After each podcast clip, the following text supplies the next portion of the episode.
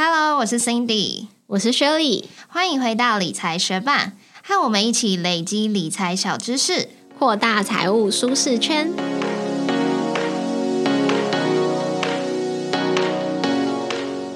大家在买进股票 ETF 之前，有没有先行研究分析自己准备下单的标的呢？因为如果没有先研究的话，这样子的投资可能就变成盲选跟乱买了吧。过去我们在第一百零八节 Podcast 中曾经分享过五个免费的美股分析网站，那今天我们就要回归到台股市场，有什么样的台股分析工具可以来帮助我们选股呢？今天这集节目就要来分享几个免费。也好用的台股分析工具看盘软体，如果你有兴趣的话，就继续听下去吧。你有听过口袋证券吗？口袋证券是为小资理财而生的纯网券商，App 设计简单直觉、美观易用，很符合年轻人的使用习惯。整合 C Money 技术，一个 App 完成选股、分析、下单。而且交易手续费不用谈，直接二点八折，还连接二十三家银行，让你不用另外开交割户，线上开户最快当天就可以开始投资喽。口袋证券也开发了许多很棒的功能，像是口袋证券智慧单，让你可以事先设定价格、交易量、涨跌幅等条件，达到门槛自动买进卖出。一次设定可以持续监控九十天，免盯盘也可以安心投资哦。另外还有口袋存股，让你自由设定定期定额、定期定股，单次投入最低一百元，最高十万元，非常推荐给想要存股的学伴哦。你也一定不要错过十月的开户活动，只要在十月份同时开立口袋证券台股跟美股付委托，就可以拿到六六六元手续费折抵金，而且每月交易都会再送八十八元手续费折抵金哦。透过理财学办专属连接开户，还会再额外抽出两位学伴，多送你一六八元的手续费折抵金哦。我们的专属开户连接和口袋证券的更多介绍，都在节目资讯栏里喽。那首先我们要来推荐的免费网站就是雅虎股市。其实我们过去做了很多集跟 ETF 相关的介绍。那如果你想要了解更多 ETF 的资讯的话，我们是推荐你可以先去雅虎股市上面搜寻，因为你可以直接看到它上面有非常多关于台股 ETF 的排行榜，像是成交量啊、市值、配息、值利率、折溢价、绩效等等。那为什么要去观察成交量跟市值？就是因为同一个指数可能有多档不同的 ETF 都在追踪，那这时候你就可以透过观察每一档 ETF 它的成交量跟市值。去选择市值比较高或者是成交量比较大的标的。再来，很多人可能会想要透过 ETF 的配息有固定的现金流，这时候就需要去观察配息还有殖利率的排行榜。那再来，为什么要去关注折溢价呢？因为 ETF 它的交易市价不一定等于 ETF 的净值，这时候就会产生折价跟溢价的状况。那当你在溢价的时候买进这一档 ETF，就等于你买贵了。所以这也是为什么你会需要去观察折价跟溢价的情形。所以呢，如果想要投资 ETF 的话，是蛮推荐大家先使用雅虎股市，因为上面都已经先帮你整理好这些台股 ETF 的排行榜。大家如果想要投资 ETF 之前，可以先去这个网站做做功课哦。那第二个我们想要来介绍的网站是财经 M 平方。财经 M 平方它是一个总金投资资讯平台，在这个网站上，它有非常非常多的图表，可以让你观测现在的总金状况。你可以透过总金数据来判断现在的景气循环状况，那可以帮助你做出你的资产配置的决策。我们过去曾经介绍的很多指数指标，像是 PMI 采购经纪人指数、CPI 消费。者信心指数、台股巴菲特指标等等这些总金数据，在财经 N 平方的图表资料库都找得到。那如果你是想要查询这些总金数据，但又想要有一个比较漂亮美丽的图表界面的话，财经 N 平方的免费版就够你使用了哦。那如果你是对于个股投资比较有兴趣的话，推荐你使用财报狗这个网站。财报狗是一个基本面投资平台，里面有许多整理好的图表，以及财报狗分析的投资亮点、投资风险，还有像是地雷股。还有像是地雷股、定存股、成长股、便宜股、筹码、绩优股、见证这些财报狗独有的分析功能。不过，我们觉得财报狗最实用的功能就是可以设定选股条件，可以依照财报数据，像是 EPS 啊、股东权益、股利政策、ROE 这些条件去设定，筛选出符合条件的投资标的。而且免费版就有资源这个功能喽。那你筛选出符合条件的股票，可能有很长的一个清单。如果你想要深入去研究单一档个股符不符合你想要投资的标准的话，就推荐你使用富果这个网站哦。富国团队他们非常相信价值投资，所以他们打造了这个网站，也有提供数十种的股市研究卡片，让你可以去深入研究这一档标的。包含除了基本的股价 K 线卡片以外，还有包含像是股利政策卡片，在这张卡片上面，它就有图，让你可以轻松看出这个公司它发股利的趋势如何，是有没有每年都发，然后是成长还是减少。它也会帮你算出它的填息。几率平均填息天数有多少年连续配发现金鼓励？还有像是本益比河流图，也是一张很厉害的卡片哦。本益比代表是以公司目前的获利状况，要经过多少年才能够将当初投资的成本回收。因此，本益比也常常用来当做一种计算股票价格是不是合理的估值方式。那在这张本益比河流图上面，就有分成六种颜色，让你可以轻松看出现在。这间公司的股价跟它自己的历史数据比较，是位于本益比的相对高点还是低点？另外还有像是 ROE、ROA 卡片，让你可以看出这间公司它利用自己的资金资产赚钱的能力。那还有像是融资融券卡片啊，它也会直接呈现这档标的它融资融券的余额变化。另外，富国也有和玉山证券合作，所以你在富国的网站和 App 上面也可以直接做台股的交易。而且只要你使用我们的推荐码 MoneyMate 免费开户的话，还可以获得一百零八枚富国币哦。富国币你可以直接把它换成现金领出来，或者是拿来去解锁订阅它的其他进阶卡片。而且如果你有好几档想要互相比较的标的的话，你不用自己多开好几个网页，眼花缭乱的对照哦，在富国的网站上面就可以直接把好几档不同的个股的卡片放在一起比较。你也喜欢透过听快速吸收资讯吗？天下杂志推出的每日报 App，帮你在资讯爆炸的时代中整理出八则全球震惊产业新闻重点，不失焦也不钻牛角尖，给你刚刚好的深度，轻松就能掌握全世界的最新动态。只要按下播放键，天下每日报 App 就为你朗读当天八则全球震惊产业重点，解放你的双眼，掌握新闻不用再低头，更让你有效的运用每分每秒。天下杂志也特别回馈学伴们免费体验每日报 App 两个月，现在就立刻点选节目资讯栏链接免费兑换吧。那下一个我们想要来介绍的免费网站是 Good Info 台湾股市资讯网，它这个网站里面的资讯真的是包山包海，内容非常齐全，可是界面就是不是那么好看。但我们自己常使用 Good Info 的网站是用来看股票的财报，像是它的资产负债表啊、损益表跟现金流量表。那这些财报的资料，它还可以用 Excel 汇出哦，所以就很适合喜欢把这些资讯下载下来自己分析股票的人。那下一个我们要来分享的工具，如果你是平常比较喜欢技术分析、筹码面的投资人，你应该都听过，它就是筹码 K 线 App。这个 App 是由 C Money 研发的看盘软体。那如果是喜欢观察筹码面的投资人，筹码 K 线 App 里面的功能应该会喜欢，像是它有筹码选股，就是在股市中挑出主力正在照顾股票，以及筹码日报，它会在盘后直接秀出你自选的股票。他们今天主力买卖超的状况，以及筹码动向，就可以直接观察进出场的点位。那研发筹码 K 线 App 的 C Money，它其实有跟口袋证券有深度的技术合作，所以如果原本就有使用筹码 K 线的 App，现在你选股分析跟下单，其实都可以一站式的在口袋证券这个 App 里面去完成，就不用一直切换 App 了哦。但是我觉得，就算你不做筹码分析、技术分析，也很适合使用口袋证券哦。因为口袋证券它的手续费折扣和手续费折抵金给的很大方，你直接开户完全不用跟他们谈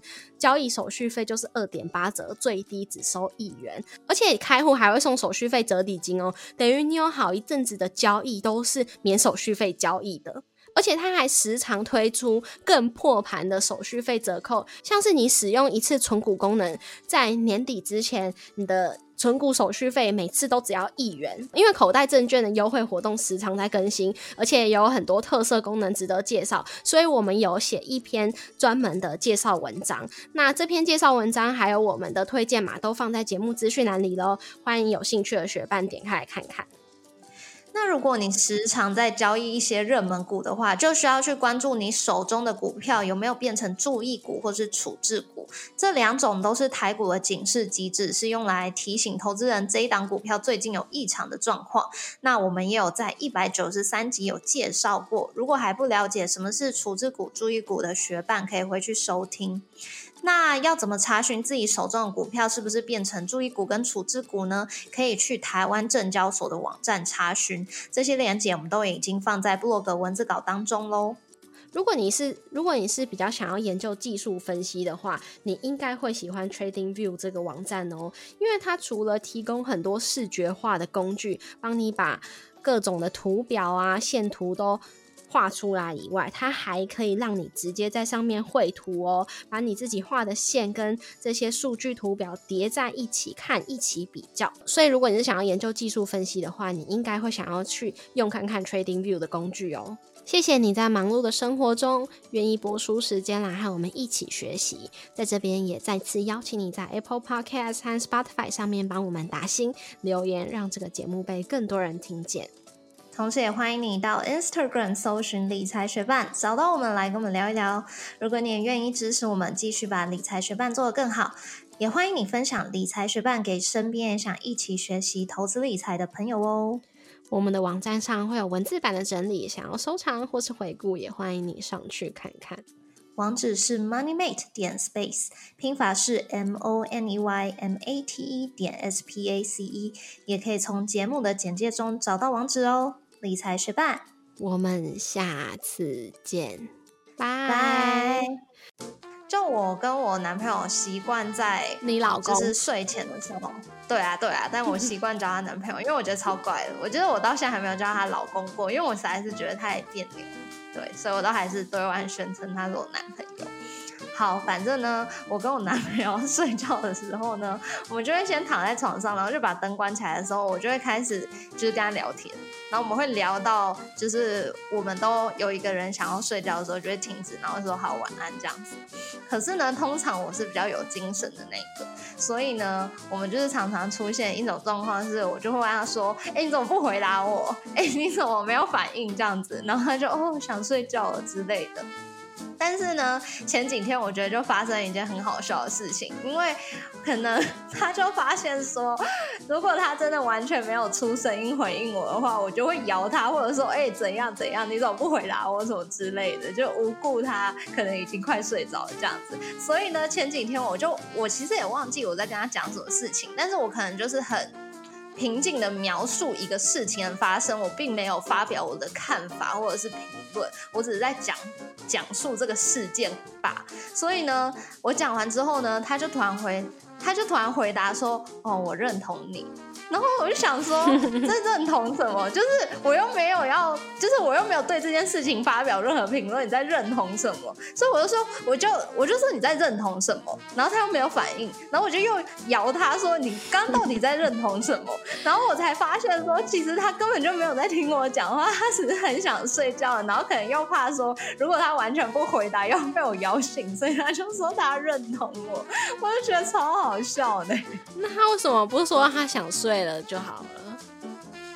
因为他可能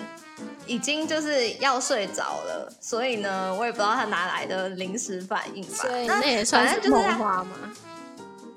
我觉得不是，可是我就觉得超搞笑。然后，因为有时候可能他跟我讲说他想睡觉了，然后那一天假设我们就是见面的。呃时数很短的话，可能比如说我很晚回家，或是他很晚回家，我就还是会很想跟他聊天，我可能就是还会硬逼他再多跟我聊天十几分钟之类的，所以他可能不能直接说他想睡觉了，也会被我挖起来。那他如果比较早想去躺，然后就睡着了，还是他去躺的时候，你一定也会去躺？通常都是我会比较早想睡觉，可是呢，我躺在床上的时候又会想跟他聊天。但是他如果是真的他想要躺在床上的话呢，就是他真的非常想睡觉，要不然他不会去躺那个床。那你们有就是聊一聊就太有精神了，越聊越起劲，然后就变得很晚睡。嗯，好像只有我会这样，因为就是像我刚刚说的，就是他如果去躺床，就代表他很想睡觉，所以只有我可能还不会想睡觉，但是我躺在床上。然后呢，就跟他越聊越起劲。然后呢，他现在就是用我认同你 来阻断我的聊天。哦，我们是反过来的，因为我通常是比较早想睡觉，或者是不通知就自己睡着了。可是他不会把我摇醒，或者是问我什么。他可能他，我每次听他如果特别讲到这些事情，他都是说他讲一讲，然后就听到我开始打呼之类的。哦，对对对，哦，因为我有时候也会这样，就是有时候就是。我很，我可以很快很快就睡着，所以呢，有一次我就，我就好像已经睡着了，我就突然听到我男朋友自己在那边自言自语，就说哦睡着了，哦这么快就睡着什么之类，反正是他在那边自言自语这句话又把我吵醒了，我就会觉得到底为什么要自言自语？他是要自言自语吗？还是他是想要嘲笑你？没有，他在自言自语，就觉得这是很不必要的自言自语，很大声呢。